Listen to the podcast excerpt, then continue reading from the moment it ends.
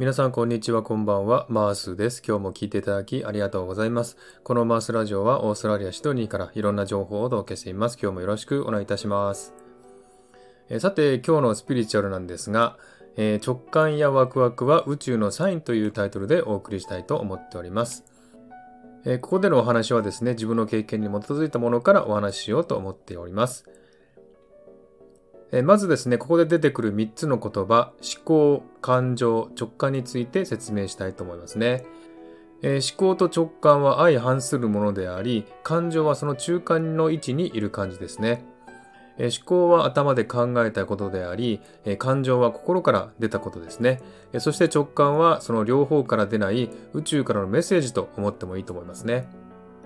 例えば私はこうしたいのに周りの人は違うことを言ってるので周りに合わせるというのが思考でこれをするとワクワクするというのが感情で何かを見てピンとくる何か違うなとか何か好きというのが直感です。例えば飛行機の乗る時に嫌な予感がして飛行機をキャンセルしたらその飛行機が事故にあったとかやることをすっかり忘れていて締め切り直前にハッと思い出すのは直感で仕事を休みたいのに会社のために無理をして出社するというのは思考的行動ですね。え自分はどちらかというと思考派なので、まず考えてから行動するというタイプなんですね。ですので結構行動が遅くなったりすることが多いんですね。でも思考的行動はですね、スピリチュアル的に言うと自分の望まない人生を引き寄せる可能性があるかもしれないのです。なぜなら、え自分の価値観で動こうとするからですね。自分の経験や体験で知った知識のみで動こうとすると宇宙からのメッセージを受け取れなくなるんですね。その反対に直感は宇宙や自然からのメッセージだと思った方がいいですね。ある種のエネルギーだと思います。自分の思考や感情によって邪魔されない本来の行動をすることができるからです。ですので直感のアンテナを張っているといろんなことに気づくようになるんですね。またワクワクするというのはですね、完全に予兆ですね。何かをするということが、それがうまくいくのは予感で分かっているからワクワクするんですね。なのでスピリチュアルではよくワクワクすることをしろと言うんですね。ですが、この地上で社会生活をする上で、思考しないことは致命的です。ある程度他人との交流を考えたら、思考してから行動することも必要ですし、それがマナーになるとも思います。ですので、そこの振り分けがとても難しいんですね。えではなぜ自分は直感に従えないのかということを考えたことがあります。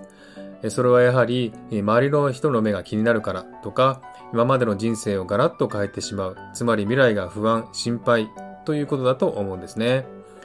つまり今後の未来を不安に思うため思考してから最善の道を考える方法を取るんだと思いますね。何かに迷った時は直感を信じてみてください。直感は人生に大事なものです。たとえそれが仕事を辞めて海外に行けというものであっても、予定した計画をやめろという直感であっても、それが頭にひらめいたら宇宙を信じてみてください。その行動に対して宇宙はちゃんと面倒を見てくれます。なぜなら宇宙はその直感を与えてくれたのだから、普通に思考したら絶対におかしいという行動でも、その行動に責任を持ってくれます。ですから、その直感やサインを見分け、有効に使えるようにしておいてくださいね。え補足なんですが、え直感という漢字は2つありまして、え1つはですね、え感じると書く直感ですね、えもう1つは見るという漢字の直感ですが、え一言で言うとですね、え感じる方の直感は、え無意識から出るもの、本能から感じること、理論的に説明できないこと、え勘が働くと言いますけど、その勘とも呼ばれるものですね。また見る方の直感はですね、今までの経験や知識から出るもの、思考や数字から予測できるものなのですね。今回ここでお話している直感はどちらの言葉でも当てはまります。